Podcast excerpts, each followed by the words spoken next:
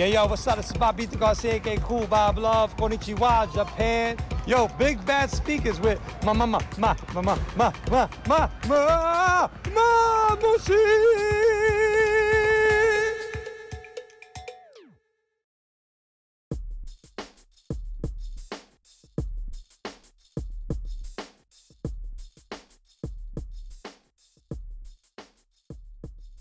さあ皆様今回も行ってみましょうかビッグバッドスピーカーズのお時間でございますお相手は MC マムシと、えープロデューサー秋葉ちゃんですこんばんは。こんばんは。いや、この間の収録のことを覚えてらっしゃいますでしょうか？いや覚えてないよね。いやー、ちょっとだから、まだ聞いてもいないけど、うん、まだ俺も出して今俺編集中ですけどもいや、大丈夫なのかしらと思ってね。あの、まあ、千尋をねゲストに招いて、うん。久々だねとかって言いながら3人で撮ってたんだけども、まあ調子よく飲んでたらなかなかな仕上がりになってたね 最後ね一昨日の話ですからね。はいこの収録を撮る、まあ、2日前の話ですねいやー、あれはまずかったなと思って。もう、マムシに任してるけどね。ああまあ引くに耐えうるのか。ギリ大丈夫と判断だってどれくらい撮ってたよ。結3時間ぐらい撮ってます。2本に分けて出すの？2話に分けて出すしかないと思ってるけども。いやなんかもう分かんない。論理的だったのかどうかも分かんないし同じ話何度もしてんじゃないか疑惑も あるよね。あちょっとうまく編集しときますけども。まあまあまあまいやー怖い。あたの楽しい回でしたよ。いや楽しかったよ、でも楽しかった分やっぱこういうことあるよね。楽しすぎちゃって、飲みすぎちゃって。だってさあの時だって、別にいきなり千尋が来て撮ったわけじゃなくって、うん。ねしばらく飲みながら、ああそうだね。久しぶりの世間話を俺らなりにやってたわけそうだね。1時間90分ぐらいウォーミングアップでもういやこれで1本取れたじゃんぐらいの。そうそうそう。そう、はい。まああんまりね放送に載せれないような話中心の。放送しちゃいけない話題を先に全部喋って。そうそうそうそう。だからただのだからね1時間半ぐらい飲み会を挟んで収録に臨んだ感じだからね、うん。いやーどうなんだろう もうこれが世に出てる頃には当然2本も出てんだろうけどね。うんうんうんうん。うん。まあまあとはいえですね、んまあゲスト強化月間ということで、あの今回もゲストをね。もう今日はだってほら、ん。なんていうの？飲むタイプのゲストじゃないから。そうです。そう俺らも自制しながら。俺らだけ乱れてっちゃう可能性も そうそうそう。ありますけども。そうそうそう。はいはいはいはい。今日のゲストはどういう印象を持ってますか秋葉ちゃん今日のゲストはまあなんていうか出会いからの、あのなんか出会ったタイミングから話話で言ったら、まあ相当長いよね。なあそうだね、まあもうな割とだから長く長くの付き合いが今の日本のストリートバスケの黎明期に出会っていて、まあでも全然違うなんていうのかな。最初起点では出会ったけどそこから全く違うアプローチで、10年ぐらいうん。違うアプローチをしていてでまた再合流して、まあ、今はもうこのシーンの一つのこうなんていうかジャンルジャンルっていうのかな、うん。なんつったらいいんだろう。まあでもなんか、うん、あの明らかにその10年間を経てこのシーン戻ってきてこのシーンを進めてるよね。うんうんうん。そうだね、俺誕生日一緒だからさ。あそうなの？え12月25ってこと？そうですよ。あるら。はよりクリスじゃん。いよりクリスと言われるね説明するとそう。12月24日がクリスマスイブ生まれだっうんていう理由で、佐々木クリスはクリスっていう名前をつけて。最近でもそのね諸説がどうも違うっていう噂も聞いてきて DJ ミコから、あらら。うん、ただクリスっぽいからっていう。そんなことある？そんな存在な。クリスっぽいって何？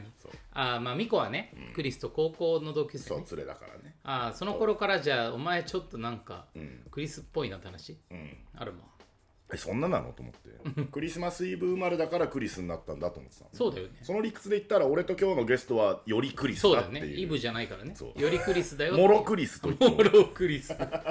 ジャストクリスと言っていい。今日はでもなんかまあ千尋とかはどちらかっていうとずっとこうなんていうか盟友というか、俺らが作ってきた文脈の日本のストリートボールのトップランカーをずっと張ってくれていいるさ、まあ解雇的とは言わないけどそのなんかなぞってまあまあくるところが、当当時どういう気持ちだったみたいな話とかは前回の収録はねいろいろ聞けたからね。もう真逆じゃない、うん。もう聞きたいこといっぱいあるなと思って、未来的な話が多くなるんじゃない、うん。今夜は、まあだしそのなんか一緒に歩みを共にしていない期間とかっていう話も、なんかちゃんと俺は聞いたことないからそうだね。ちょっとまあ聞きたいことをねえ実はまあ5年前ぐらい、ん。まあ4年半ぐらい休んでたからさ、はいはいはい。5年前レッドブルのスタジオで撮ってる時に1回出てもらってて。かうんまあその回もねあのまあちょっと後で案内するけど 聞いてもらえれば、まあお前の回しが伝わら俺の回しが下手なんだけど。俺はあんまり聞きたくないんだけど内容としては非常にいい内容なんで。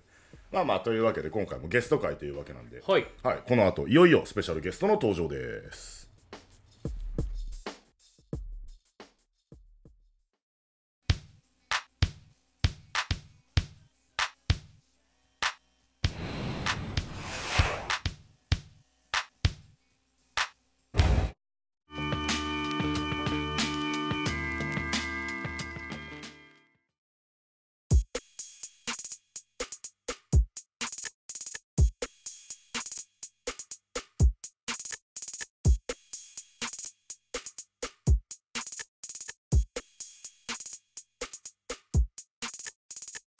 さあというわけで今回のビッグバッドスピーカーズは、えーゲスト強化月間ということでスペシャルゲスト、えー今回もご登場いただきたいと思っております。ご紹介しましょう。我らが盟友であり、まあ、日本のバスケットボールをのこう世界にこう、あのー近づける、世界レベルに持っていくぞという、ね、未来的な活動をしている、えースペースボールより、えーバンリさんの登場です。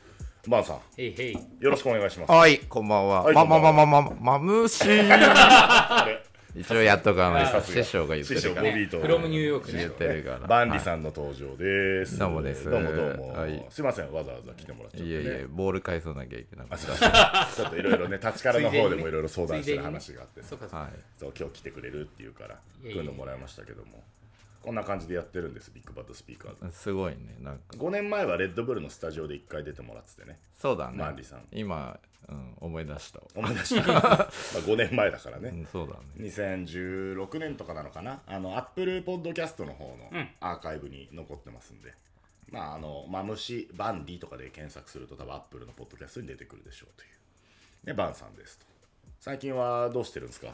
近況は最近はね、まあ、コロナ、やっぱ、できないことをね、こう、嘆いててもしょうがないから、やれることをこう探そうと思ってて、まあ今なんか、一番ちょっと面白そうだなって思ってるのが、あの、ミルククレイトっていう、あのーアメリカでいう黒人とかが団地とかのこっちでいう、まあ、プロジェクトっていうんですけど、あっちだと。団地みたいなあんまりお金持ってない人が住んでるようなところとかによくくくりつけられてるあの牛乳入れるカゴ？カゴ？そううん。カゴ。プラスチックプラスチックの生協みたいな。そうあれをミルククレートって言うんだけどん。あれにこうあいつら穴開けてこうシュートするわけですよ。ああそのリングに見立ててってこと？リングになって。てそう。でやっぱりあの体育館が使えなかったり、うん。最悪だとそのストリートコートのプレイグラウンドですら、まあい今の今もまあまさねにそうね。代々木とか駒沢そうとかそう閉まっちゃううじゃないですか、だからあのやっぱバスケできないなと思ってて、うん。で今ミルクレートをトイとしてううんんあの今作ってて、まあ、もうちょっとでもう発売できるんですけど、えええーあのーどこにでも設置できてあーはいはい。あの木でもいいしうん。滑り台でももちろん何なでもいいし。ちょちょっとある程度の高さのところだったらってこと？まあ自分で登って高さ、まあミニバスの子だったらちうんうん低いとこでもいいし、うんまあ普通のカゴとして、うん。あの洋服入れたり靴下入れたりあー。タオル入れたりでもいいんだけどそのまあそういうインテリア使いもできるようなそうですそうです。それでまあトランスフォームしてこう畳めるんだけどそういなんかちょっといっぱい調べてるとあれ特許問題で、えー。なんかカゴの特許があって。パテントなんだそう。だからこういうふうに折れると、うそいつしか持ってないと なるかほどな。そいつ金払わなきゃいけなくなっちゃうんだ。そうそう。でそういうのがあのすごいどこもそれで縛っててお金を売ったやって稼いでる業界で。カゴ業界。カゴ業界。してプラ, まあ、プラコン？プラコンって言われるんだけどね。プラコン。業界。へまあそれをあのかいくぐって、う。まああのアメリカの会社あはいはい。から、まあちょっと取り寄せて、ええでそれに対してあのリセールだけどカゴとして使うんじゃなくて、うんうん。僕らあえてあのバスケットボールとして、うんうん。でまあ、カスタムして、はいはい。リセールするっていう感じで、えー。まあ、面ちょっと白い。面白そう。バスケリングですとこれは。トイそうおもちゃおもちゃなんそうね。だこれはってこと？そう。でまあぺったんこになるから、はい。これぐらいの厚たさになるし。畳めてカゴにもなって カゴにもなってえリングにもなる。グにもなる。あでもそこはどうなるんですかそれ？そこは抜けてるんですか？そこは抜けてんだけどそこに板が敷いてあってあーでそれがバックボードになる。あへー。あじゃあボールはストンって落ちてくるね。シュボートシュート。ボールはストンって落ちる、はいはい。あなだからるほど2個買ってくれれば、うん。フルコートをオーガナイズ できるし。フルコート。フルコート。それでフルコート。いやいやめちゃめちゃいいと思う、ええなぜかっていうとやっぱり日本でシュート入んないんでうん。あー。すよね、え下手なのまあそ NBA とかと比較しては下手だと。うもちろんパーセンテージは全然もう如実にあら現れてるんで、シューティングパーセンテージは明明らかに低いんですようん。ね、リーグとしてなるほど。リ個人としても。その代表とか見ても。そう。そう。だからなぜかと思うと、うん。あのまあ、沖縄のあのいいコートに変なおじさんいるじゃないですか、うん。あのスリーポイントおじさん。ね。はいあの人は入るじゃん、うんなぜかっていうとアラハビーチとかにいるあの人はそうアラハビーーチでずっと打ってるから入るわけ。反復なんだよね。そう。まあだから風が吹いてても入るもんねあのそ人ね。うだから環境でうん。まず打つところがあってずっと打ってたなら日本人も入るわけ。打つ数の話だとそう。まずは。打ってねえんだと。打率まず打ってない打率以前に打数の話だと。はい。そう。足りてないと。でそのなんでかっていうとやっぱリングがないとプレイグラウンドがない、うん。あのまあ野球だとしたら、こうちょっと今日俺ヒット打てなかったから、うん。あのバッティングセンターでうん。こうやろうみたいな、うん。そういう場所が今日ちょちょっとシュート全然決めれなくて、悔しいからうんシュート打ちに行こうみたいなそういうアメリカンカルチャーじゃないけど、すぐプレイグラウンド行って、ん。夜こう打ったり朝い起きて行ったりっていう環境がないから、はいそうだね。だからもうシュートやっぱ入んないんよね。ドリブルも上手くなってるし足も速いし真面目だし、うん。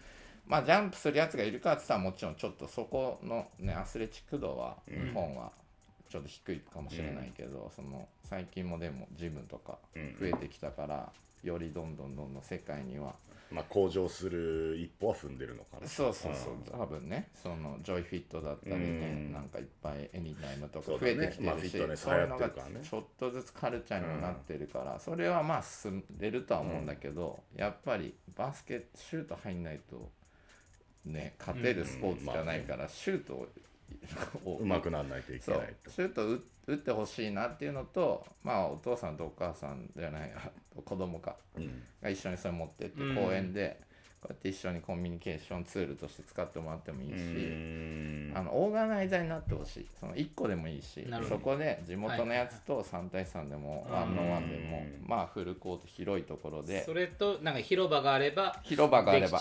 下が砂でも別まあねにいいじゃん、え自立す自立はしないよそのそのその何かにくっつける。何かにくっつけるっすね。電柱なのかそうです。木なのか、まあそれは別に滑り台とかでもいいってことなんで何でもいい、だしなんかよくなんか蚊帳みたいになってるネットのサッカーとかのボールが飛んでかないようにしてるようなとこのネットとか。にあも別にいい引っし掛けちゃえばいいんだ。えー軽いんだ。まあカゴだもんねプラスチック。まあであの付属の結束バンドの再利用できるやつがん。バババって入ってるんで、うん。それをこうピュッてってつければ、まあ、ある程度。いつでもバスケリうーグ、んそれいいね。車とか積んどいてちょっとなんかキャンプとか遊び行った時とかもできるじゃん。キャンプがねめちゃめちゃいいと思う。えー、そこ21だ。そう。肉をかけての21 いやでも本当らしいよ。あのさ最近出たちょっと前にさ、あのモルテンがさシューティングマシン出したじゃない、アメリカ製みたいなやつを。B プラスの。そうそうそう、日本にの企画に合わせて、電圧とかさ。であの時もやっぱりそのそのなんかプロモーションとか一緒にやった時にな彼らがなんで開発したかの企画の数値的な根拠がやっぱり日本人シュート入らねえと。うん。でそれなんかあの去年一昨年かえーっとワールドカップあったでしょ、ん。中国で。はい。であの時のあのシュート率をもう全24チームかな、出場チームを並べていて。でねフリースローは日本はね9位ぐらいだねその24チーム中、まあまあまあまあまあ。いいじゃないなんだけどフィールドゴールとスリーポイントとかはもう23とか、22とか24チーム中。低い。もうもう断然に低い、ん。でそれはまあ彼はもう同じ仮説でやっぱシュートを打ってる量が足らない。っうん。ていうんで、そうああいうそのボールが一人でもボールがポンポン出てくるようななるほどね。やつを開発しようって言っていたけどまあまあまあまあそれじゃん金額的に、だし場所もさ、ねあのやっぱり電動のものだから。まあある程度屋内のものをねしまえるとこないとダメだしね、でもそれいいね。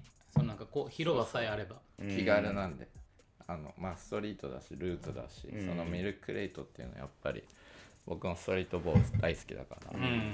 そういうあのルーツ的なやつで簡単に子供も買えるような感じのが、やっぱそのモルテンさんのもいいいいけど、もちろん50万払えるかって言ったらだし。そうだよね。選ぶよね。そうそう。だから、まあそれはだからもう体育館で、そのエリねエアルバスケとかエリートの高校生とかはそれやったらいいよってまあ話だし、そうだね。プロチームとかまあでもそれだってさ別に毎日体育館に毎日それを使えるかってそういうわけでもないんだとしたら、えでも実際何あれなの？プロジェクトとかだとそういう遊びでやってんだよね。多分なんかそういう。もちろんもちろん。ニューヨークの子供とかが最初始める。そうそリング。そうだよね。うん。まあプレイグ運ラウンドリングにするとかね、うそう近くにないかったらそれだったり、ゴミ箱なのか、そういうカゴなのか。そう。クーラーがうん。なんかあの外にこう金網でパクられないようにこう出てるんですよ、うん。プロジェクトって、うん。あの室外機が？室外機が。あーはいはい。こっちの家みたいな。ああなるほどね。ちゃんとしてない昔のやつで、はいはいはいでそれが昔どんどんニューヨークで設置してる時に窓からこう落ちて、うん。人の頭当たって死亡とか結構あったから、うん。そこにあのロ網の金網のケージがしてあるの、落ちないように。そう。でそこの2階の人のところにちょうどいいんだ。そう。3メートル5そう。だから大3メートル体まあそここだわってないですよ。あそういうことか。日本人みたいに3メそうかそうか。ートルこれが低いこれが高すぎるとか。か狙ったところに入れられるっていうスキルでいいそう。それでいいんです。子供なんて特にうん。なんか遊びの超ふわふわのボールでこう打ってる人とかいるじゃん子供あれなんか意味ないと思ってるかもしれないけどあれすごい良くて感覚があ感覚が良くなればはいはいはい。ものすごくいいし、まあ、ちょっと戻るとそのモルテンさんのそのさっきの数値もうん。あの23%とか言ってるけど、ん。それはねあのシュートを打ってる本数だけの問題じゃなくて。23パーじゃねえ24チーム中23位。23位ぐらいか、うん。そう。それは国内のそのルールが違うから、うん。シュートチェック行くと、はいはい。こうあのファールなるんですよ。だから行かなくなってるから、国内だったら別にその飛んでこないんですよ。でそれで打つわけじゃないですか、うでもあいつらと世界で戦うとコンテストしてくるから、ストレスがすごいシューわけですトチェックブロックがえぐいと。そう、ん。でいつも練習したことないようなアーチで打たされるわけですよ、うん。バカじゃないからやっぱブロックされたくないじゃないですか、そうしたらねこうあシューティングパーセンテージ下がつまり綺麗な綺麗なシュートなら入るけどやっぱそういうそのコンテストされたようなプレッシャーが強いところでやっぱり。まあ、自分が打てる時間がまあ0.7秒だとしたらその時間が作れるわけがないんですよ、その相手の強度が高くなれば、うんだからただただシュートの本数が少ないだけの問題です。なるほどね。うん。あじゃあそれはもうそこは言っといてください。早くも。それはもう角田さん言っといてください、聞いてるよ多分。指名で。そそこは違います。えそれはやっぱな何なの？やっぱ早くもあれだけどその日本のそのレフリングというか、うん。そのそそこにやっぱりああるってこと？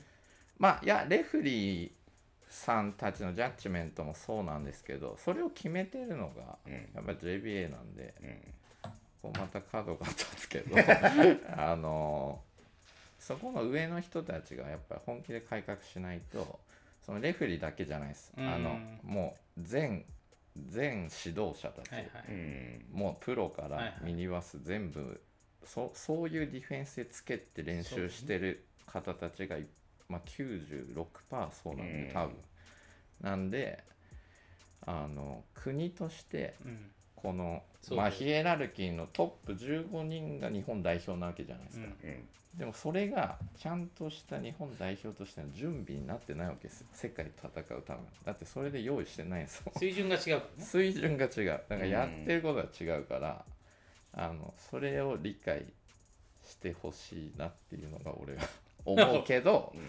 まあでもあのレフェリーのあのレベルがそのリーグの選手のレベルと比例してるって言うんですよ、うん。もう世界が、はいはい。だから NBA の審判と LMA レフェリー、うん。ユーロリーグのレフェリー、うん。まあ、 Germany リーグだったり、うん。スペインのリーグだったり。釣り合ってるってこと？釣り合ってるっていうのがまあ大体定説なんだ。はい、定説の中にあるから、うん。まあ、B リーグは、まあ、いつもなんていうんですか世界なトップ10リーグみたいのがこうランキングでバーバーバーって出るけど、まあ、入らないしもちろ、うんんだからまあうんってなるんですけど。なんか思うけどさ NBA アジアの人とかと話してるとさ NBA ってやっぱりさそういうスポンサードとかがさ結構細細かく分かれてるじゃない？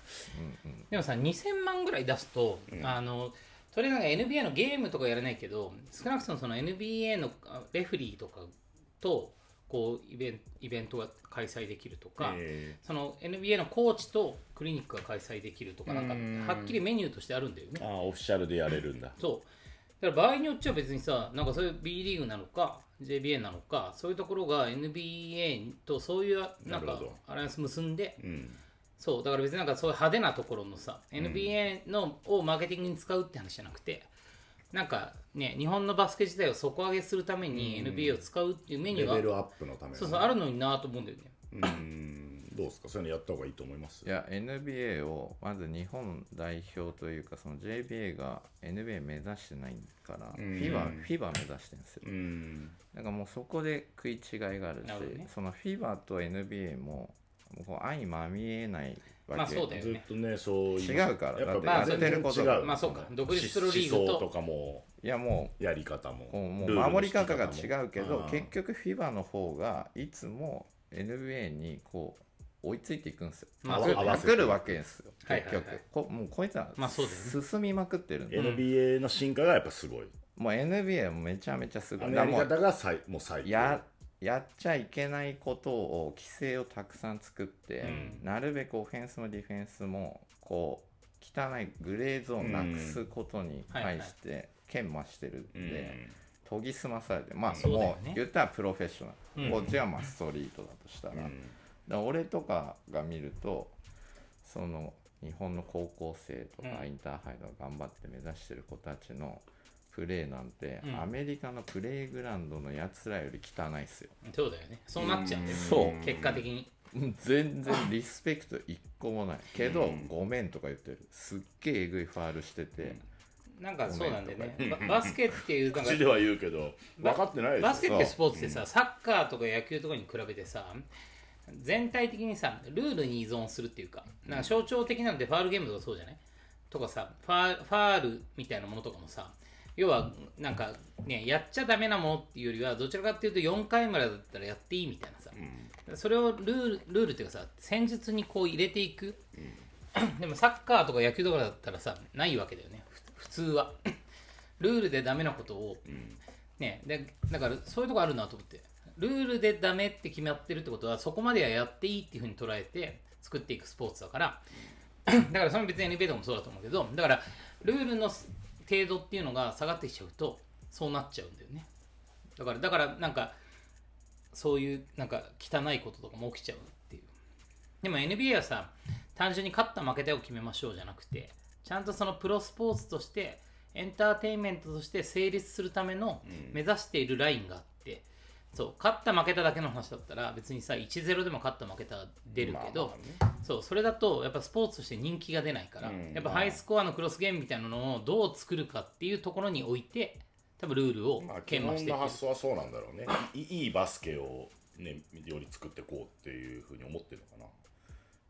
まあまあエンターテインメントだと思う,、うんそね。の何がじゃあ一番のエンターテインメントかって思うと、それはクロスゲームなわけなんですよ、競った試合。そう競った試合。もう3点以内の試合がこそが一番のエンターテインメントだから、うん。それが別に U12 でも、うん。高校生でも中学生の女子のゲームでも、めちゃめちゃうまくても、うん。40対100とかの、まあもうわけわかんないのが誰も見たくない、逆にたまによく起こるんですけど150対20とかで150の方こうドヤ顔してるんですけど、もうアメリカだったらたまにそれで150の方の監督クビになる時もあるんいですよ。やそうだよね、だって意味意味ない。どっちにとっても何にも意味がない、なるほど。いや。そんな150も取っても。でもそんなことを考えてる人バスケ界にいるのって思っちゃう。日本のね。日本で？日本の、だから優勝劣敗だからでしょ。だからそそう。の勝った方が優れていて負けた方が劣ってるっていう優勝劣敗しそうだと、うん。そういうなる。たださ俺なんかそうそういう話を聞いたのよ NBA のいいヘッドコーチってまあもちろんチームを強くするっていうことだったりとか成績を残すなんだけどもっとその上に行くとその クロスゲームを作るその若手を出したりとか経験値を積ましてそのなんかドキドキするゲームを狙って作りにいけるみたいな、そそういうなんか質の話まで含めてそういうことができるのがいいヘッドコーチだみたいな話をうん。昔聞いて、うん。で俺がさまあレジェンドやってた時にそう明確にその目指してるものっていうのは勝ち負けを決めるみたいな話ではなくてやっぱハイスコアのクロスゲームっていうのをオフェンシブにどう作るかっていうことをベースにまあいろいろなこうルールを決めていいったんで、だからそこはなんかそう日本のその競技バスケにはその視座っていうのは多分ないだろうなと思うね。うんまあなさそうだね。ないっていうか必要がないっていうふうに思ってる。おそらくうね。んなんだろうでもどっから手つけていいことなんだろうねプレイヤーのなんか個人のなんか意思みたいなのも結構え結構影響するような気もするけどねそういうのってね。うんいや まあリーグが引くルールももちろんそういやだからどちらかっていうとそのなんか負けてるやつらが悪いみたいな風潮にやっぱなっちゃう。でもささっきの話で言ったらよ、ん。そのなんか圧倒的に勝ってるやつらも悪いっていう概念があるじゃない。そのエンタメとしての質みたいなこととかを考えるんだったら150対20を作ったヘッドコーチは勝った方がクビになるみたいなこととかがそれって要はその150まで取らんでいいでしょっていうこと？いや生産性がない。どっちも。そのゲーそのゲーム勝ってる方も負けてる方も誰も得してない、まあね、うん、あそうね。だから俺はさレジェンドの話ばっかりであれだけどレジェンドに KO っていうルールをつけたのはまさにそうで、そう。一番最悪のバスケの試合を俺素人だから見に行った時とかに一番しょうもないのはもうダブルスコアの4ピリとかもう何のために存在してるか分かんないワンサイドゲームになっちゃってるやつね。そう、まあ、だからもう上限つけてもうそうあのそこに対してなんていうかねギブアウェイをちゃんとつけて、その勝ち点がプラスになるみたいなこととかをつけて KO みたいな その最後ねそうなっちゃってもいいようなルールっていうのをつけたのもそういう理由だったけど生産性がないよね本当にまあエンタエンタメだったら絶対そういう KO とかつけないと、まあねもう見見せるもんじゃないなっていう判断はあるよねまあ観学生スポーツはそのなんていうんですかね、まあ、感動とかあーまあやりき最後までるとやるとかかね。うん。まあそういうのがあるからそれはまああのやったらいいと思うけどねや俺はそれでもやんない方がいいと思う。いやだよね。うんやってる方も、うん。もうもう無理だから、まあね。逆転も、うん。だからあっちだともう残り反省もないもう2分50秒ぐらいになるともうこうカムバック無理だなと思うと、審判がピーって吹いて、うん。もう終わらせるんですよ。あそうなんだ。あのウエストフォースとかでもそうだよね。いやまあそう。この間そう。かそう T- TKO ルールみたいなもんだそうよね。夏行った時そう。いうのあった。テクニカルノックダウンノックアウトみたいな。もう押し出てもうそこで試合をおしまいにしちゃうっていう、負けてる方のチームそう。ん。だけどもうインターハイとかウインターカップとか見てるともうわけわかんない超勝ってる方とかが残り10秒とかでタイムアウトとか取るんですよ。あるよやるうん。ディスリスペクトでしかないっす、相手といや俺俺はなん。かえ見てて逆もまたあってさ、ん。もうダブルスコアぐらいで負けてん。のにもう4ピリ残り 1, 分切ってん。のに負けてる方がファールゲームとかやるのよ、うん。もうそれもさよくわかん。ないそうもうこれですよリテラシーのなさというのか、そういうのっていやでもファールゲームの話でまた FIBA と NBA に戻るんだけど、うん。そのさっきも言ったけどその一番のエンターテインメントは接戦だと思ってると思うんですよ、うん。これはアメリカ人は。うんでファールゲームって何のためにやるのって言って接戦を起こしてあジャンプ。最後の最後に、まあ追いつく可能性そうそうそう。をでもそれカードじゃんそれ FIBA やらせないんですよ。うん。だから FIBA はそれやるともうなんかなんかテクニカルファールになりがち最近そう。フィバいやなるよ。ファールで止める。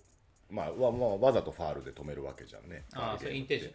それがそう。テクニカルファールとかあのね結構なファールになって。で結局もう一回そっちのオフェンスボールフリースローも上げてさらにあっちのボールでもうそこで終わっちゃうんですよ。だからエンタメとして最悪なんですよ。ね。うん。だからじゃあそのファールの練習しなきゃいけませんよねっていう話になって、まあボールに行ってなかったらあのそのファールになるんですよ。うん。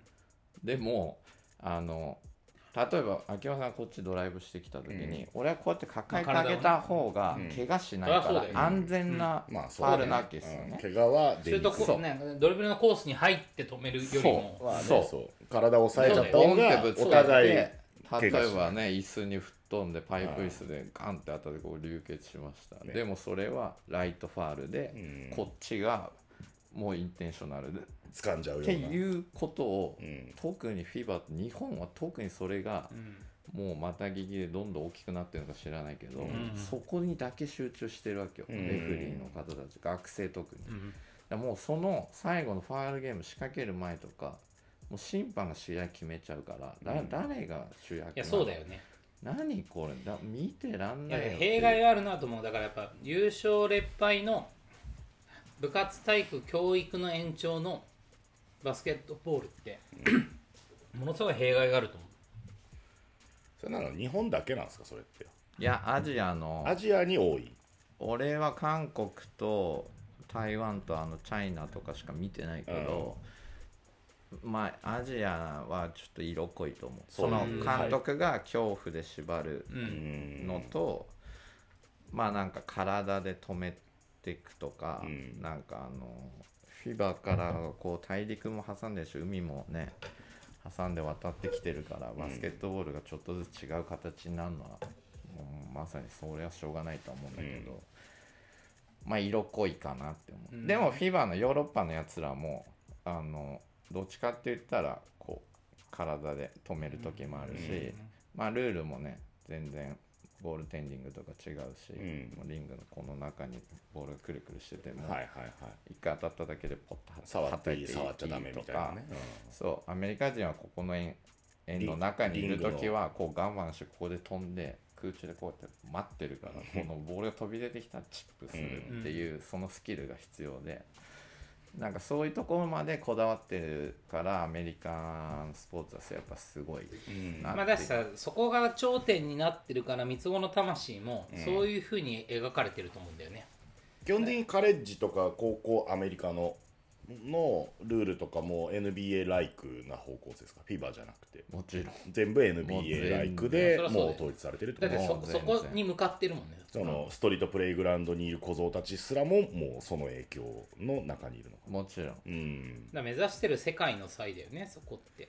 まあでもプレイグラウンドはやっぱりあの年齢がこう上下するじゃないですか、うん。いい、うん。いいことも悪いことも、うんだからカレッジのやつはカレッジのやつ対戦するし、ん。ね、ハイスクールはハイスクールまあまあ、グレードがいっぱいあって、まあ同年代同士でけどうこれやっぱオールドスクールの90年代のジョーダンたちのとかその1個前のピストンズのこううん。体こうやるやつらもうだよね。今のニュースクールの高校生のやつらも一緒にピックアップするからねそいつらの中のジャッジまあ時代背景が違うね。そうあるわけですよ。でそこをやっぱコミュニケーションモンスターなんでアメリカ人は。はそれをいやファールだよカモンうんとか言まあって基準によって違うだろそう。うねでその年ま代の基準ずそこでディがスカッションっていうかまあ多分喧嘩だけどうん。してじゃあファールじゃなかったらシュート4しろよとか、でシュート入るか入んなかったのかで、そっちが正論になるみたいな、うんそそなるほどな。こそこでプレイグラウンドの色がつく。だから毎回白黒をはっきりするんだよね。そうそういうのをなんかグレーなまま引きずるっていうよりはちゃんちゃんと話すっていうね。お前の意見も分かったそう俺の意見も分かった。じゃあなんか。この場ではどうすんだ？じゃあシュートで決めようそうそうそう、うん。とかまあそのファールそのジャッジメントそのぐらいの当たりでファールコールしてんだったら、うん。このコートプレイグラウンド組んなとか,、とうん。だからそこら辺のジャッジメントはやっぱ色が、まあ、代々木パークだったらこれぐらいはやるよとか、駒沢パークだったらこうだよとか、まあ、そこがアメリカはやっぱりなるほどな。それぞれあるからプレイグラウンドバスケットボールはこう面白いなっていやすげえなもう今あれよバンリー入ってきて最近どうって話から。いやかカゴを作っててっていう話だったら全部つながってんのワーがずれてない。いやいやずれてない。いやずれてないけど俺ずれたことない。いやいやいやずれてないけど俺らはいいよ。万里知ってっから、でもさ聞いてる人たちはいやそもそもこれだ誰なのよっていう話もあるでしょうよ。文句ばっか言ってるみたいな。こいつ文句言ってんなみたいな。だからい一回だからバンリーって誰だっけまあじゃあ軽くさらっていこうか、バンさんはえっ、と東京だよね出身はね。うん。蒲田っつってたっけ、蒲田。蒲田とか。でそこから神奈川川崎とかで育ち、そうだね。バスケ少年。部活のキャプテンだったんだもんね。そうね、生まれた時はその病院で一番でかい赤ん坊だったって5年前の収録で言ってた。俺はビッグベイビーだったんだっつって。そうそう。4360でかっ。そうっすゴンさ4360んはでかくない本当はビッグマンの目未来があったかもしれないそうそうそう。喘息になっちゃって。喘息になっちゃ激痩せしそうちゃって。激痩せしちゃったらしいんだよね。えバスケは普通に？普通に？いつから？えーっと中1っすね。あはい。まあ「スラムダンク見て、まあ小学校の友達たちがバスケ部入ってまあサッカー少年だったんですけど、うん。まあサッカー部が弱かったからその中学校うん。だからまあバスケいいかなっていう感じ。横浜川崎エリア。そう。でも学生時代そのいわゆる全国大会とかそういうチームってわけじゃなかった。うん。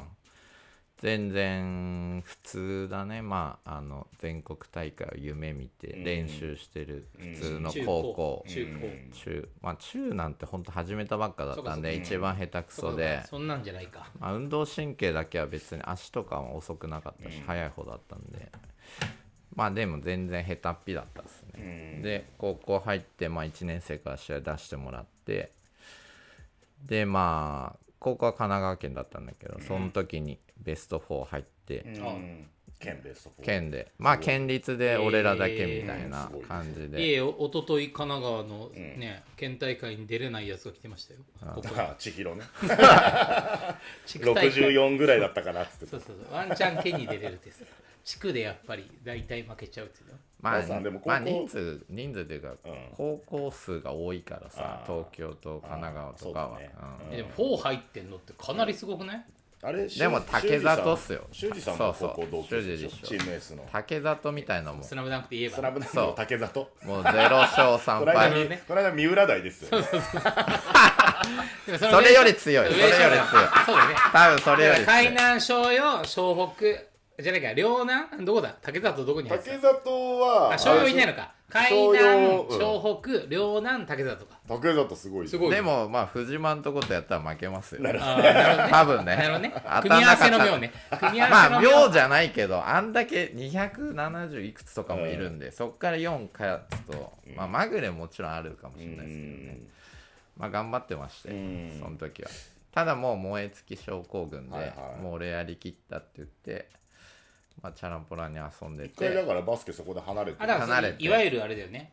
日本人は18歳で91%がバスケをやめる、そう。91%側にいたってことね。もちろんです、普通の。まあそんそんなことで言ったらねお俺とかタナとかもある種そうだったまあね。し、ムサビバスケ部じゃねサビバスケやめたも同然。やってると言えないわな。やめたも同然。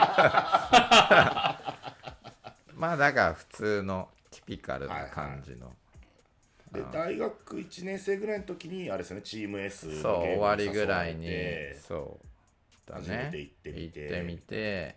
まあ最初は久しぶりにやるかって言ってえやってみ誰誰て誰と出会ったの？その S の。あれ先輩が先輩チャッピーさん。がそチャッピーさんっていう、まあか、オリジナルチーム S に近い大先輩がいてうん。そのチャッピーさんとバンさんがまあ幼なじみうそうです。ああいいうん。でチャッピーさんに誘われてバンさん初チーム S 合流、うん。まだあれだよね。5on5 とかチーム S かなりいろんな大会荒ら市しまくってる。もう市民なんとか区民市民県県県クラ？クラまだ出てるかいやいや市民も出てなかったよ。あ本当、うん、俺が呼ばれた時は5人しかいなくて なんかあの 3on3 の大会とかぶってだそうだ。5対5の方人数いないからあの来いとは言われて、で行ってぴったり5人だったけどはいはい久しぶりやったら面白かったからまた来いよって言われて。はいはい。まあでも別にバイトばっかやってたからうん。いいやと思ってたんだけどなんか行くたびに試合いっぱい出してくれて、ですごい大人なのに全然試合出てなくて毎回試合あ練習は顔出してる人がいて、お前試合出てんだから練習ちゃんと来てくれよって言って、うん。俺が浮かばれないよみたいに言われて、うん。でもそれで俺はハッとしてまあうん。本当そうだよなと思ってそっからなんか真面目に行くようになって。チーム S チーム S にそう。チーム S だってまだ9 97年ぐらいに確かチーム S ってできてて、うん。マーさんの今の話って2000年とかぐらいね。2001年ぐらいの話ですよね確かね。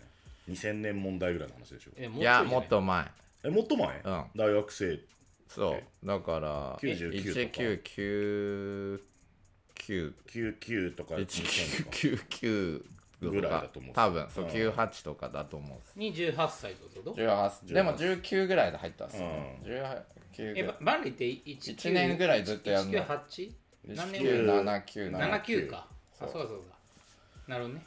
そう。じゃあ二十歳ぐらいでチーム戦に出会ってると、19、20歳ぐらいで入ってでまあ最初はあれだったんですけどその 3on3 とか、うん。あのー横須賀の人たちとかいろんな人たちとやるようになってでなんか全然見た目あんま上手くないのに見た目っていうかまあ外見はうまいけど、このシュートフォームとそか。そう。じゃないけど絶対勝てなかったんですよ、うん。あれ俺のがうまいのに。米軍チーム米軍チームと当たって。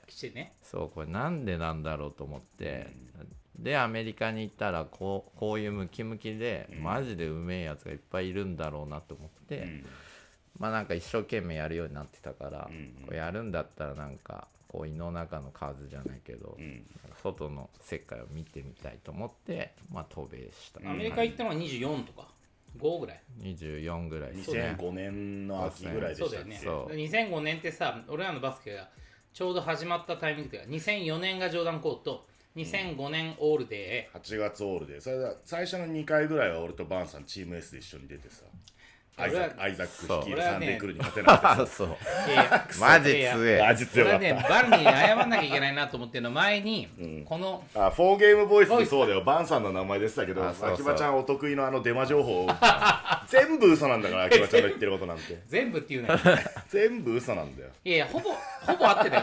ただあの被害者と加害者が逆だった。ジョーダンコートオープンの話ね。2004年ね、ジョーダンコートオープンして何発かエキシビションエキシビションゲームやった時のチーム S 対ファイストボーラーズってゲームの時の話でしょ、そう。うん、そういたいた俺も現場にいたよ。バンリーの歯がまっちゃんの頭に刺さって、まっちゃんが流血したのを病院に連れて行ったってエピソードを言ったら真逆だったね。刺さった。被害者側だったの。そう。まっちゃんの歯がバンさんの頭に刺さっそう。だから俺はバンリーを青山病院に連れてったんだよ。俺だって全然違うでしょ8針ぐじゃあそうここを刺せなくて、た、うん。頭の上でそうそう。頭頂部。で麻酔も脳だからそうだよねダメって言われてホッチキスできない。ッチキスでバチンガンガンってやられてマジ痛くて。でしかもそれ裏裏話あってそっから保険聞くからとか言ってあの時健作君いたじゃないですか、うん。マネージャー。マネージャークソ使えないんですけど。やめろ。言うな。あの俺領収書とかその後の通院とか全部取っといて送ったんですよ、1円も返ってこない、えマジひでえと思って。いくらぐらいだった？ら払うよ。あ利子利子利子利子つけよ。利子つけて洗って。マジひでえと思って。俺もうしばらくマスクメロンくんみたいになってて、でマジで痛いしね。麻酔なしのホッチキス8発ぐらいこうガンガンガンガンって打たれてで1円も入ってこないし。ファイストブラック俺がブラックだったから。ねさらに言ったら当時あの時ブラックだったか加害者そう俺が加害者にさせられてる。しかもフォーゲームボイスで。ら ひどいね。そう。それ一緒にいたあんちゃんも A ちゃんもとか正さねえからね。そうそう。覚えてねえっつって。あんちゃん A ちゃんの最初の印象とか覚えてます？チーム S 入った時の。覚えてる覚えてる。えっとね A ちゃんが金髪で ヒョウ柄のバスパン履いてて でもその素材がなんか腹子みたいなリアルな。パンじゃないね。そう。ヒップホップなショートパンツじゃんそれ。でもそんなのね見たことなかったから。なんだこの人は。そう。でうまかったすげえ。ああ A ちゃん。そう。で小林さんは全身真っ赤でうん。シャアだなと思ってて。シャアガンダム。アズナブルね。シャア・アズナブルだなと思ってうん。て俺がガンダム好きでで彼もガンダム好きだからうん。シャア好きなんすかって俺は思ってたら本当に好きだった。だからだから多分真っ赤だったんだと思う。全身真っ赤だった。赤好きだよね。そうカズレーサーぐらい マジ金髪だし。そう金髪で赤だったし。そだって当時まだあんちゃんも A ちゃんも20代う後半。267あそんなだ。そぐらいだよね。う7とかか。かバンさん。18、67まあ本当まあチーム S の本当最初の最初の頃っすよねそれってね。そうもうほぼほぼ最初に最初の。方だと思う。顔出してたの、だけどなんこの人たちあんま上手くないけどすげえバスケ好きだなっていうのは分かって、うん。でなんかあの自分の不真面目さというか、あのバスケットボールに対して向き合ってないなっていうのはすごい気づかされたっていうか勉強になって。だってキャプテンまで行くもんねチーム S 一時。うん。うん。かな？だから俺出会った時バンリーがキャプテンだって。俺もそうだね。チーム S バンさんを認識した時はキャプテンだったと思う、でバンリーがってねな。仕事ないけどね。まあだろうけどね。言ってるだけじゃない。言ってるだけ、まあリ言ってるだけ言ってるだけ。いやで。もバンリーが渡米しちゃうことになって、うん。修士に変わるみたいなあ話とかあった。ね。そうそうそうそうそう。だバンさんそう。ねだファイストとかがまだできる前にもうチーム S でね大会総なめ時代。そうだよね。だから本来はそのオールで立ち上がりレジェンドみたいな時とかも、まあ、一緒にやった可能性はすごいあったけどバンリーはそのレジェンドぐらいのタイミングで渡米だもんね。そうそうそう。そう。まあ俺もエイジになんかレジェンドやるからで出ないって言われて、でももう俺決まって決まってるからそう決まってるからっていう話はして。いやすげえよな。だからそこのそのアメリカに行くっていううんことで言ったらよ。そのいいわゆるさああいうなんかそのなんか奨学金とかみたいなものあったかもしれないけどそうじゃないじゃん、別にさな何もない。うん、自分でお金貯めてそう。行き先決めて。まあ、だそのちょっと前で言ったらさその大学からアメリカでみたいな話で言ったらさ、まあ、ジムラツとかうん。の文脈あるじゃない、T とか。ああのあの辺の文脈は、まあでもなんかね日本人で何のあれもないけどアメリカに行くっていうそのルートというかそそのパイオニアだよねやっぱり、うん。イノベーター。長かったからねバンさんは、うん。結局何年。10 L- LA 入りニューヨークでずっとで。まあ6強。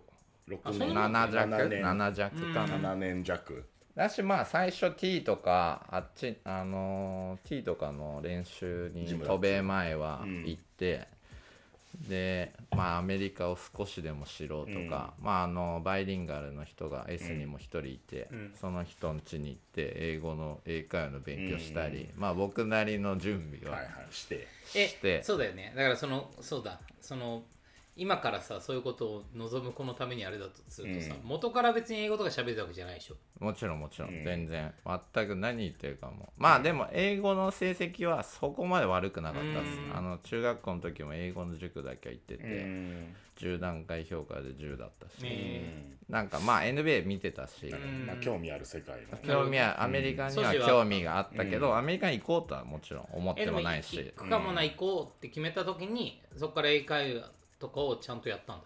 いやそんなちゃんとじゃちょうどその S のチームメイトに、うん。あの帰国子女の方がいて、うんうん。でその人にちょっとなんか用意した方がいいと思うから、何でもいいから教えてくださいみたいな、まあ、やれる準備はやって。そうそうそうですね。うん。まあだから T に聞きに行ったりとか、うん。まあ聞きに行ったりとただただ練習だけやって、うん。まあこういう感じなのかなとか。まあ S ですごい米軍の方とかとうん一緒に対戦できたり、まあロッカーズのその甲斐さんとか、うん。ああいう人たちって日本にいるけど、すごいアメリカの匂いがしたし、パワフルな 先輩たちがね。手ができるし。本当甲斐さんの影響結構でかくて、全然ワンノーワンしてもやっぱ勝てなかったし、海鎮そう90年代最強の男。そうだよね。やっぱりすごい、うん、花があったし、うん。その米軍戦った時も俺は何もできないけど、うん。甲斐さんがすげえ点取ってくれて、彼にばっか俺パスする自分が嫌になって、うん。だよりあっち行きたくなったっすね。うん。で最初はアメリカ行くぞってなって、うん。まず LA に最初 LA 行ったんですよね。そうまあ秋前だったから、うん。今からニューヨークが寒くなると思って 最初に LA 行ってトレーニングして、で春に。ああなる年明けてニューヨーク。で3月にうん。ニューヨークに引っ越して、うん。そっから夏まあ俺は NBA とかそういうところを目指してたわけじゃないし、あの何目指してた、まあラッカーパークだったっすね、うん。全ては。ああなるほどね。EBC EBC だったかえらでも鼻からストリート。そうっす。うん。だからもうそこが俺にとってマディソンスケアガーデンだったし、一番立ちたいコートだったんで、まあそれしかむしろ知らなかった、ん。ウエストホースとかしてたけど、うん。当時はあのねかなりラッカーもうまあ最強、ラッカーそうだよね。ラッカー最強時代そうそう。ボーンコレクターとかイケイケ時代みたいなそうそう。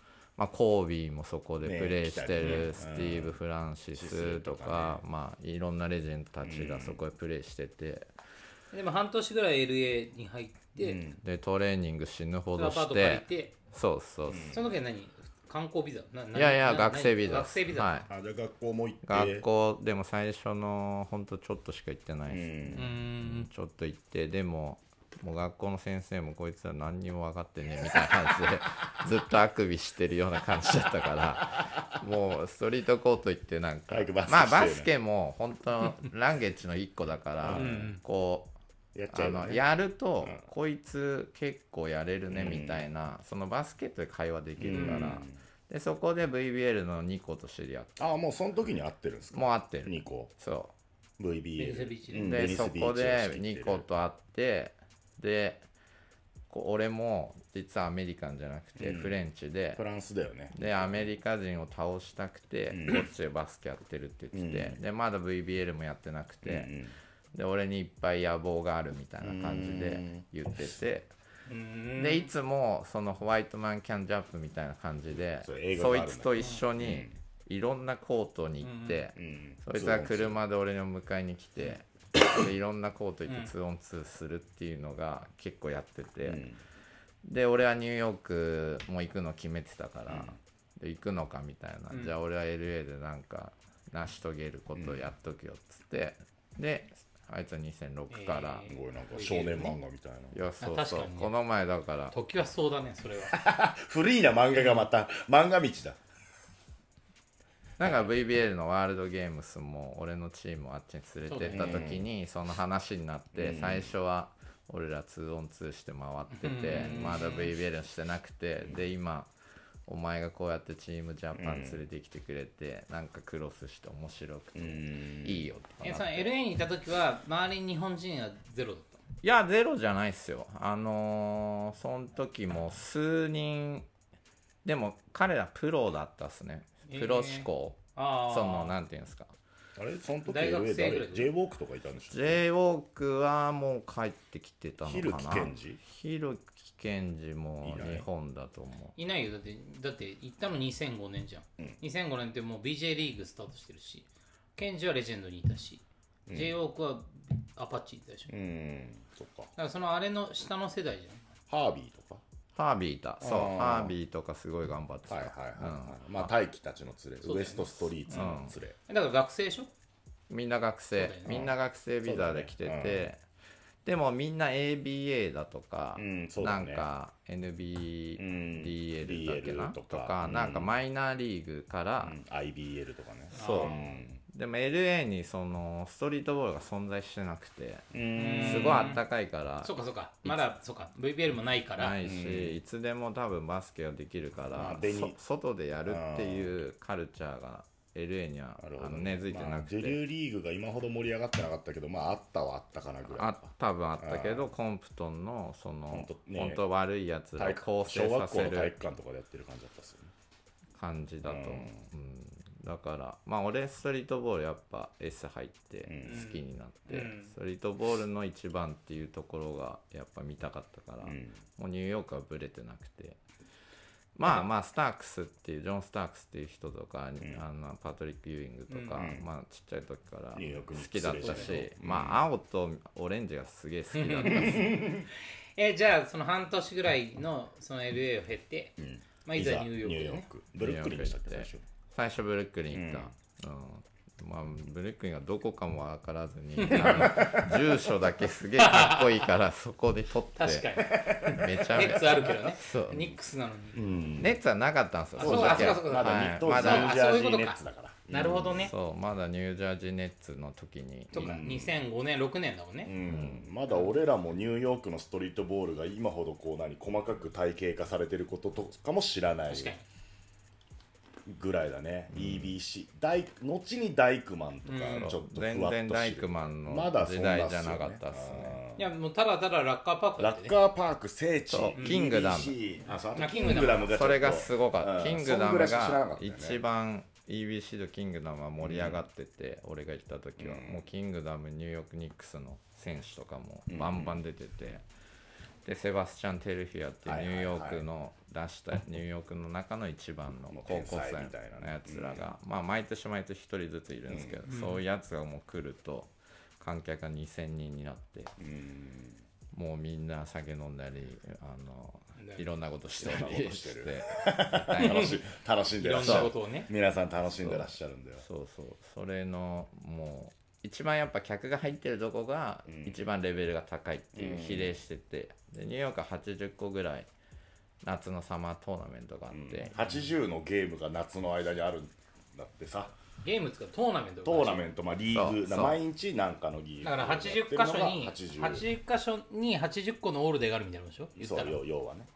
でみんななんか日にちもかぶるから、でどこで出るんだって。そうそう。選ぶ選ぶしかないんですよ、ねだから観客もそうだし、今日一番面白そうなゲームはどこなのかっていうのは選ぶし、あそこに NBA の誰々来るらしいとかそう。噂をキャッチして。いいパーティーみたいなもんだよね。そうそうそうあるそうそうそう。今日はあそこだろうみたいな、まさにそうです。DJ とあの MC は本当にうまいし、あの本当に sync してるから、はいはい。プレーとの sync もそうだし、うんあの曲ですらすぐあだ名つけて、そのあだ名つけたやつのレイ・チャールズとか言うとすぐレイ・チャールズやったり、スティービー・ワンダーみてえだなおめえって言うとそいつがボール持つと毎回まあまあね。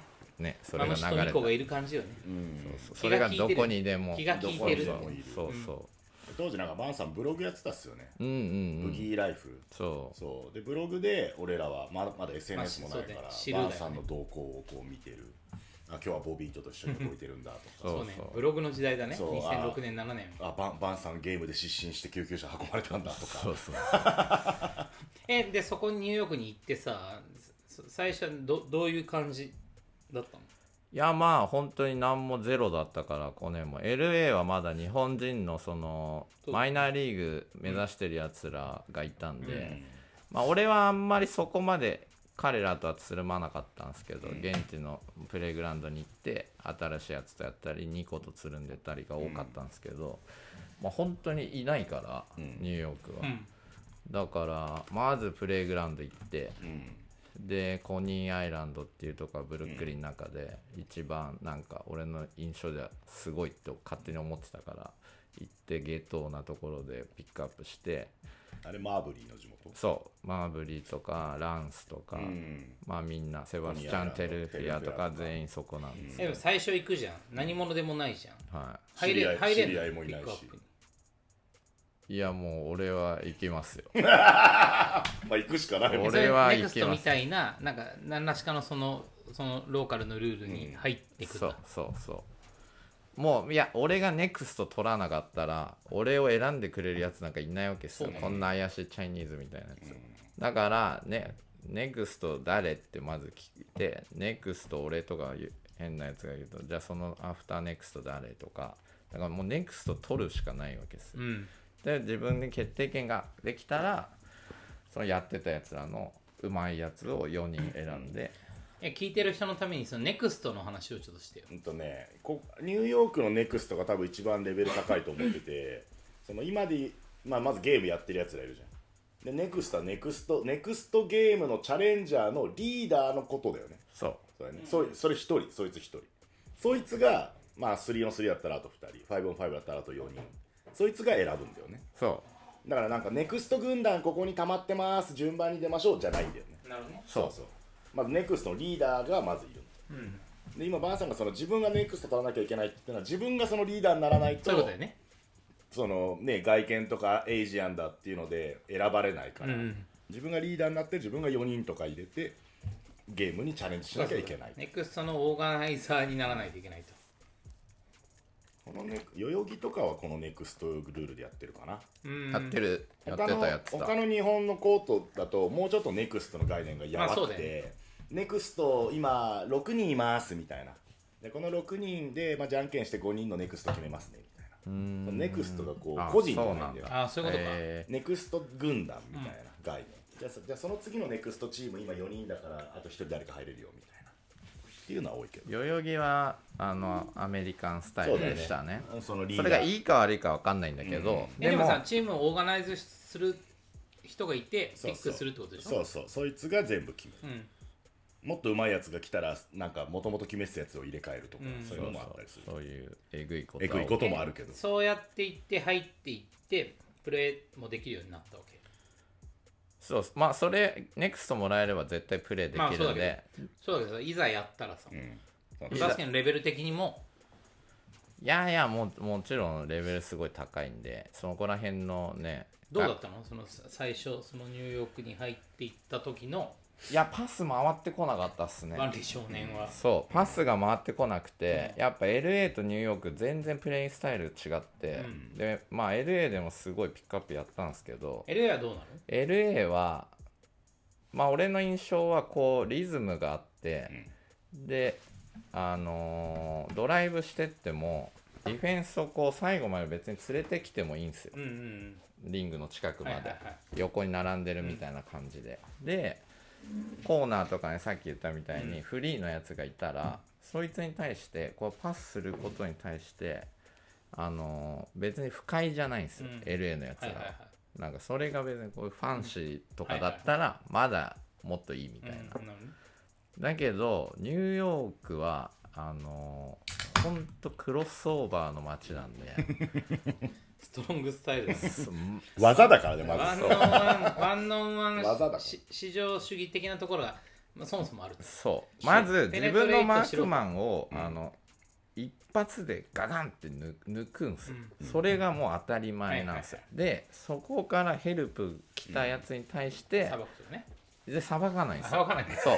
さばいちゃう。さばいちゃダメ。ストロングスタイルそうなんださばいちゃダメよそもうっから砂漠ぐらいだったら自分が打って外した方がいいと思ってるんですよ。なるほどね。あで自分でリバウンド取るんですよ。ストロングスタイル。そう。だから全然パス回ってこないんですよ、うん。オープンでも、はいまあもうそいつがフィニッシュ。もうそいつが行くから。で球欲しいんだったらリバウンド自分で取るしかないんですよ、うん。で自分で行くしかないんだ。そう。うん。だから21があんなに広がってんすよ。なるほどねえ LA21 俺やった数ほんと数回っすもん、うん。5回ぐらいっすもん、うん。でもニューヨークだったらほぼほぼやってたんで、あの例えば5人とか3人しか集まってないと、まあ、よりコナンだね。もうもう21もう21や。るもうよりよりそのさインディビジュアルな集まりっていう話なんだよね。あんまり別にそこにチームでうんぬんとかっていうよりはまずその1対1みたいな概念が強いわけでしょまあまあプライオリティ的にはみんな5対5好きなんで、うん。まず5対5やりたいです。よ、まずはそれね。ただ55までいかなくて、例えばもう7人しかいなかったら21やる33にはならない。33になんない。次は33じゃないんだねプあライオリティ。でそうだけど55の中でもうん。基本的にはワンオンワンなりその自分のマークマンと対峙するっていうことのうん。重みが強いわけ。じゃんあそうそう。そう。そその LA とか他の都市に比べ全る然違うっすね。そうそれは全然違うバスケが生まれてくるよね,、でもその影響がニックスに出過ぎて勝てないっていう話もしてたよねバスケまあ ニックスは似てるなって思う。ちょっとねたただまあニューヨーク出身のやつらばっかじゃないかまあまあら確かにレイアップ行き過ぎだったよさっき。あいつはね。ジャンパー打てばいいのに。そうそう。ニューヨークっぽいね。でも本当クロスオーバーの街だと思うっすね。俺もそこでやっぱりドリブル上手くなったし、うん。まあだからそういうスキルが培われるんだよねその公園で、まあ力強さもそうだし、そのネゴシエーション能力もそうだし、まあ自分一人でリバウンドも取って、はいはい。シュートもして、あのー全部やんないと、あのー仲間に入っててもえ。ただのマラソンに付き合ってるような感じになるんで、全合同だけでね。そうそうそう。えでどうだったの？最初はそうかって分かった時はいきなり通用したわけじゃないんでしょ？最初はだからパスずっと待ってましたよ、うん。だって超フリーなんですから、えーみたいな。普通来るだろうみたいな。あれ来ねえなパスみたいな。で来ねえと思って、うん。でたまに来るじゃないですか、まあどうしようもなくてドリブル止まっちゃって囲まれてたら来るしかないから。そう。でもやっと来たから俺も話したくないんですよ。あでそれを何が何でも打とうとするとやっぱタフショットになってうん。外してその信頼関係がーもっと悪化する。もっと悪化するみたいなのも学んだりなるほどねでまあアジャストするのも早いんでまあ俺感覚いいんで そこだけは本当いいんで。だからまあ、うん。俺まあドリブルつけないと話にならないなっていうのはまあ一瞬で分かったし、うん。えでもさじじゃあドリレンそれは何？ピックアップの中でなのそもそうだしジムもそのエニタイムみたいなとこ入ってああなるほどね。そじゃあこでもやってたし。そうだよね。だからそういうストリートで通用するためにジムみたいなその違うその鍛える。もちろん個人もちろん。個人練みたそいうなですね。のもねそういうのって一人でやるんですか？それともなんか指導してくれるコーチみたいなのをつけるんですか？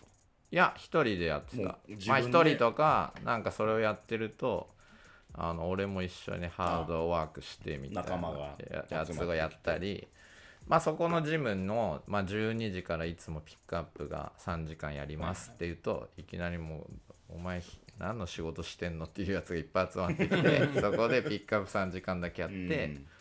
またこうその後下行ってワークアウト、うん。まあ、筋トレしてとかそういう感じの、うん。で筋トレって概念ってもう日本にでバスケやってた時ってあったの？いやなかったっ今す腕立てとか真剣にやるやついなかったそうそう。せいぜいサーキットやらされるみたいな話今の2004年5年とかの時って。腹筋とかだけだったっすまだみんな細かったしね。そうそあんなムキムキなやついなかったよ。そのプロでもね。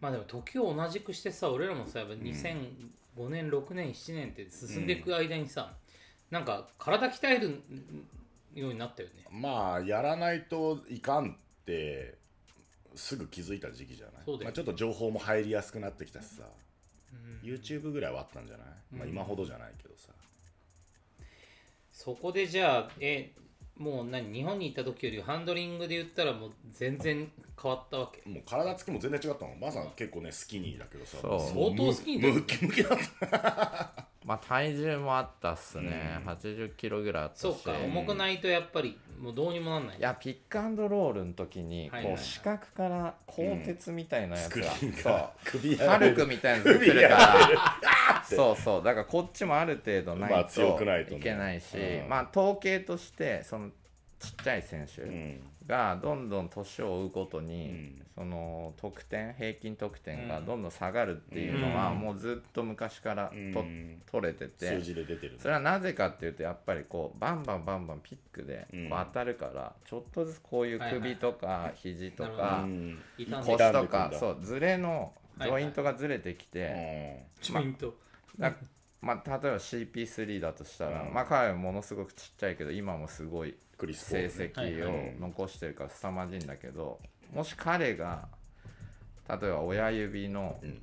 親指骨折してますと、そうしたら彼なんか別に0.34秒ディフェンスずらせれば、うんこう打てちゃうわけですよ、こうそのズレだけを作って打とうとしてるんで、でも片やまあパトリック・ユーイングとかうん。でかくて、ただただこうやってあーってやるようなやつまあ彼もうまいんですけど彼なんて別にもしここが骨折してても、骨プレー折してても影響しない。影響しないわけですよ、だからちっちゃい選手はやっぱりね。そう、まあ、ある程度そう影響がうん。本当にちょっとでもいてと思ったらそこでもうやっぱまあチェックされちゃうわけじゃないですかいやだからウェイトをさ増やさなきゃなーってなった時ってそのもちろんトレーニングもあるだろうけどなんか食生活とかも変えたの？いやもう俺そこの知識が全然なくて、うんただひたすら食いまくってたあチキンオーバーライス。もう食ってたし いやもうとソウルフード。とにかくサバイブしまくっ何を食っててたんで何を食ってたの？サバイブてかライフ何でまかないえまかないも食ってた。そうだけど違う違ううん。どうやってこう生生計をいや立てたの？自炊もしてたし。いや違うそういうこと言ってんじゃねえよ。まあ仕事も仕事仕事見つけて。あ仕事はどういうことやってたの？ちょっとバスケ離れていやいっぱいやってましたよ。いろんなこと。なんかドライバーで、なんか映画の達人とかいう変な怪しい番組があって。いきなりよくわかんない仕事出してそれの日本の番組？日本の番組ででそこのなんかドライバあーで。県コーディネーターみたいなこと？いやそれもじゃないですよ。ドライバー。全く違う。そう。なんか佐野アナウンサーとかがあのあ時に住んでてニューヨークに、うん。その人がそうか。MC やってたりと佐野さんがかそういうね経済ビジネスの文脈で、あなそういう番組の手伝いってことですか？いやドライバー。あドライバー。そう。その人たちあじゃあ日本でもそそうか。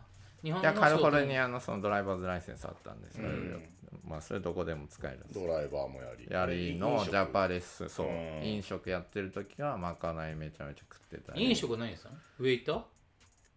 ウェイターもやってたっすね。はキッチンもやってた、いまあキッチンもやってたし、えー、な何？食いまくってました。何料理？ジャパジャパニーあズジャパニーズ。レス。食いまくってジャパレスジャパレス。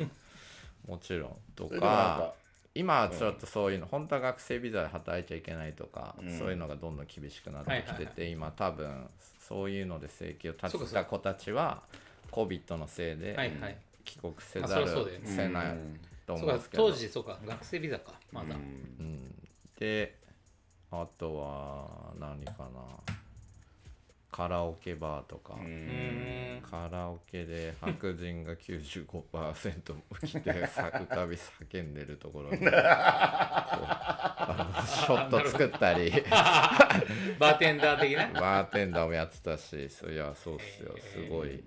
でもザ・ニューヨークみたいな感じで、あのカラオケの仕事はすごいまあ耳はすげえ痛くてうざかったっすけど、すごい学んだっすねアメリカンカルチャー。をえでもアメリカ、ニューヨークででも生活するにはまあまあいるじゃん。お金がかかる。いやでもニューヨークだからその分高いんですよ。ね高いじゃん。あその賃金も。賃金もあ高いけど賃金も高いのか。そうそうどっちも高い。あそうだよね。比例してるせあそういうことか。そうそうそう。なんかチップとか例えばそのじゃあレモンドロップショットっていうなんかまあ甘くて飲みやすいショットみたいなのがあって、ちょっと抵抗かかるんですよ、でバババババって作るじゃないですか、でもそんなの1分1分で、じゃあここのバーに座ってるやつの分全部作ってくれとか変な金持ちとかが来ると、こうバババババって15個とか作るわけですよ、でまあ1個9ドルだとしたら、まあブラブラブラってその値段言うじゃないですか、でカードでまあ大体ピッて切るんで、そうするとチップがその値段よりも多いやつとかいるんですよ、えー。だから150ドルなのにチップ300とか書いてあって、えー。でじゃあ450切っていいのって言って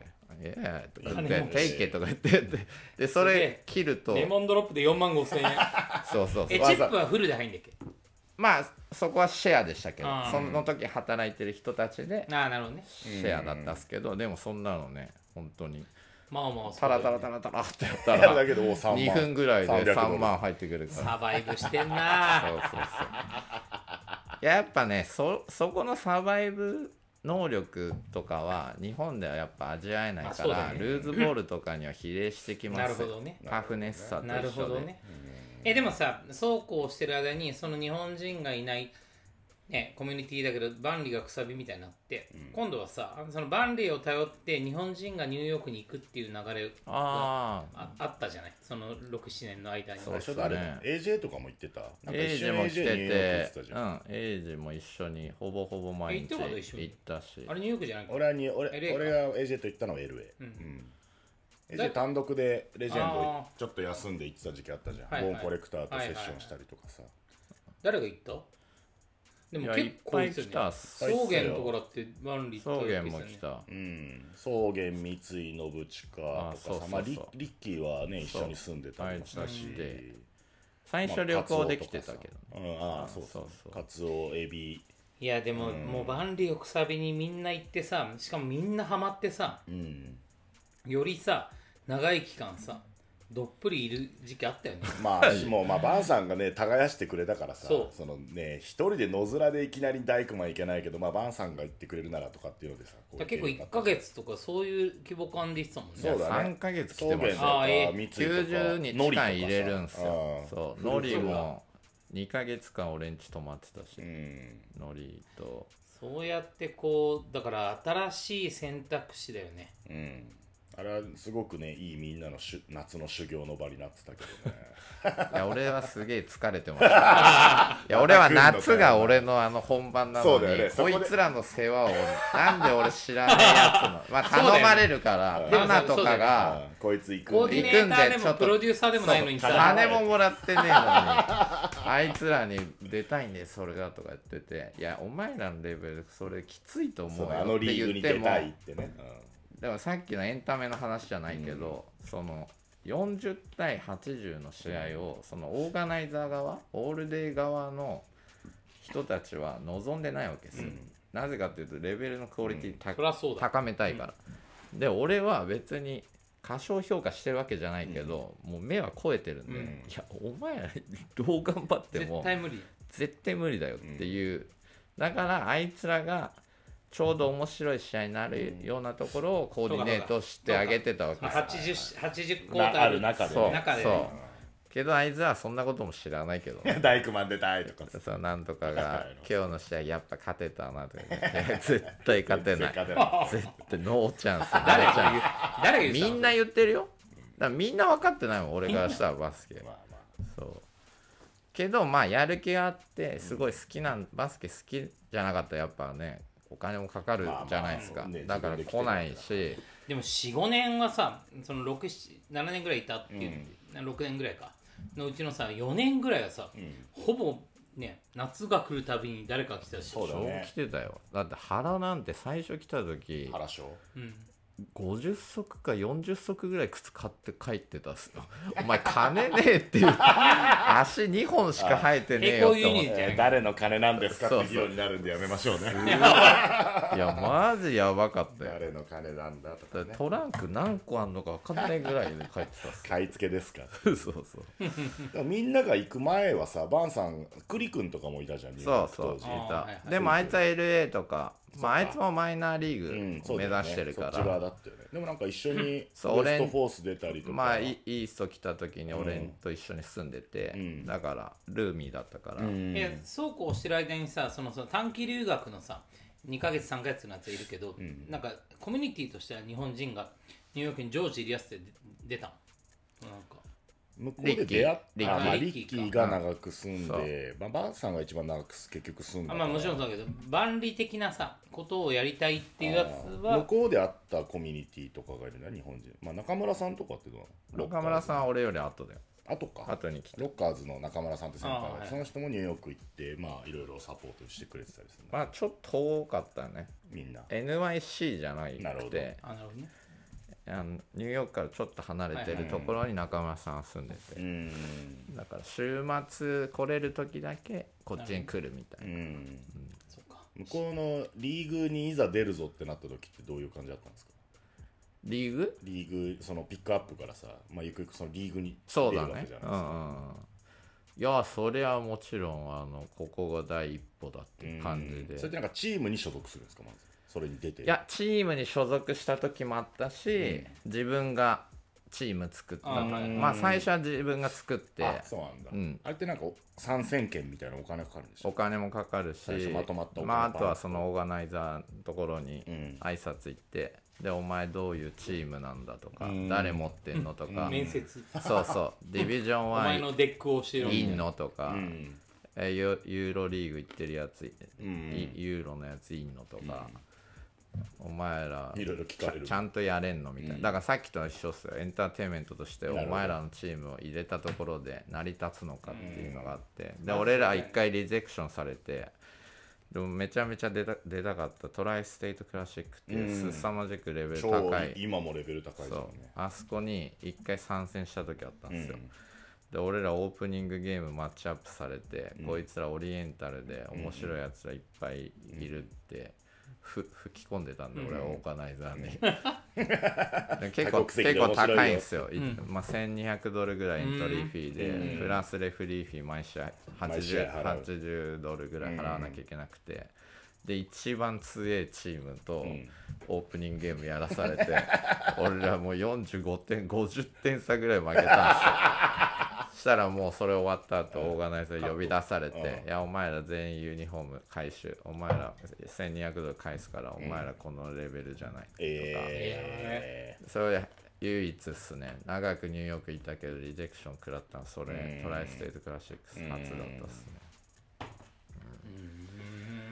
まあいい経験だったっすけどね。やっぱ、だからそういう経験もあるから日本から来たやつが「こうこうこれ出たいですこれ出たいです」って言ってるけど、いやいやお前らとね俺のチームの、ん。俺のチームメイトほぼほぼ全員アメリカンとか、まあヨーロピアンとかばっかだったんで、まあうまいんですよ普通に、そいつらの。いや俺らとお前らやっても絶対負けないからね。これなのに無理だよって、でもそんなそんなの分かんないんですよ、彼らバスケ分かってないから、憧れの街に来てっていうねだけだそうそうそう。まあだからそれはまあねほんわか説明して、でいやまずこうこうこういうのあるし、うん。こういうのやってみろよって言って、でまあそこですらリジェクション食らう可能性もあるから、やっぱりそのピックアップやった後にオープンジムで体育館空いてたりする時は、あいつらのワークアウト俺を見て、いやこうこうこういう風なやろうとか、ね、トラベリングばっかしてると、まずボールが進まないから日本人トラベリングしかしないから、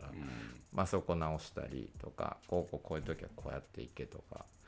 で怖いからあいつらだけ行かせると怖いから、俺が信用してるビッグマンの黒人のやつ2人とかに連絡して、あちょっとヘルプで行けって言って。であいつマジすげえと保かただただあいつパスしねえとか、わけわかんないこと。でお前らフィニッシュできねえから アタックして。にまで文句言うんかお前って。そう。まあまあまあそんなね俺に対して文句は言わないけど、みんな。あの中ではそういう自分がやってきたジャパニーズバスケみたいな、なんていうんですかユーロサッカーじゃないけど、ポンポンポンポンこうワンタッチで飛ばす美学があるわけじゃないですか、それとは真逆なんでもそうサンパウロの、ポそうももうポゼッシうョンゴリゴリブラジルサッカーなんで。カナリア軍団みたいなね。そうそう。お前が行けっていうそうそうそうそれ以外認めねえぞみたいな客だしねみんな。だからね困惑してたとは思うけどね、なんかそれの中でも盛り上げたやつっていいの？なんかチャレンジしたジャパニーズマンさんいろいろ見てきてあいつはあれでも。まあカツオは良かったと思う、ね、あカツオが良かった。うんカツオが良かったと思う、えうん。なんか何にもよく分かってないから。あの何言ってもイエスって言うし。でもキャリアないやつの方が良かったんじゃな逆に。日本でのキャリアがあるやつの方がバスケの型ができてできちゃってね、うん。うんでもみんなそうじゃないですか。劣等感の塊があるから多分ニューヨークまで来てると思うんですよ、あっちでもまで来てるやつそは草原もなんかあったでしょ？なんか。そうだね。ああ草原もね。ウォーリアーそう AK はニューヨークじゃなかったっけそれはキングダムでキングダムか。ね用意してた試合の時に、俺も唯一行けて、あいつらのためにキングダム用意しといて、でその時のキングダム全然ね一時期のピークよりはこう下がってたんで、まあ、いいけるかな大丈夫まあいけるいけないけどチャレねンジだけど。一生も一生もできてないけどけどまあそのキングダムのオーガナイズ超ゲットなんですよ。金大好きなんですよ、だからもう今今やないぐらいの本当ひどいはいはい。やつで、最悪だからどんどんどんどんあんなに落ちてっちゃった、まあ、運営が良くなくて、そうそこにまあ何試合か多分あいつらも56試合、ね、三井たちも出れたとは思うんですけど、1試合だけ俺行けて、で1試合俺がこう交代とか指示とか、うん。あこうこうこうやれってやった時に、結構競れて、うん残り1分ぐらいまで同点ぐらいで。うんでもその時みんな良かったです、ね。うん。まあ原も頑張ってたし草原も良かったしまあ信近もすごいシュート入ってたし、まあカツオが一番良かったけど、ええじゃあええカツオって F カツオ信近そう。原翔う三三井草原。とかが一緒だったあと俺のう助っ人のやつらを入れてまあそれそそれも入れたら俺の助っ人のやついなかったら接点ないっすまあそりゃそう。だうん。中はね。もちろんこうやってくれるような距離でやればねそう全部ダンクされて終わるしながらね。そう。その中でもでもすごい気持ちが入ってたみんな、うん。だからこいつらは別に負けてもなんかただただそれ俺が出たんだよっていうために来てんじゃないなって思ったから、う思い出のためん、だからすごい。あでもそうかそいつらが言ってた時バンリも一緒にプレーしたわけじゃないわけね。バンリは割と俺は違うプレー俺は違うプレイグラウンドの大会出てたから、なるほどなるお前いやあいつらあいつら出たいって言ってたから、はいはいじゃあセットアップセットアップしとくよそのレベルのオーガナイザーしてあげて。そうそう。無償でね。無償でね。いや本当だよね。なんでよくそれ無償でやってたないやなんかお願いされるんですよ日本にいるやつから。そりゃそうだそう。だから行くからお願いしますとか。まっちゃんとか毎年夏来てて。ね。うん。でまっちゃんとかはまあ歯もねこう食らってるし長い付き合いだったんで。知らないだけじゃないし。歯も食らってるしね。まあなまっちゃん来るたびに俺ん家ずっと泊まってたし、うん。まあねあそこら辺はあれだけどね、まあまあ。その俺のすごい世話してるやつらが行くからとか言われたら、初めましてだやだよって言わないそうだよお前とだって二人で飯食ったことないのに。でもそんなことがさ3年4年続くけどそそういう中でさあの、まあ、またね VBL とかも出てくるじゃん、もうちょいなんていうの？それの帰国してからですね。あそっちからかな、うん。そうであそうか。ピックそうか。そのじゃあニューヨークに関してはなんかそうだね。ずっとマンさんはいてくれるホストファミリーみたいな感じでちゃんとこうアレンジしてあげてたけど、うんえなんでじゃあその手前で言うとそのじゃあ日本に戻るかってなったの？いやもうやりきったなっていう、うん。俺が出たいの大体出たし、うん。まあなんかあのーそういうニューヨークみたいなトーナメントを日本にも作りたいなと思って。なるほどね。うん、それそれっすね。まああやりきった感と。そっかそっかじゃあそこで吸ったものを日本に。そうっすね。なんか面白いことがもっとできるなと思って、でだから帰ってきた時はもうプレイヤーとしてやる気はほぼほぼなかったっすね、うん。うん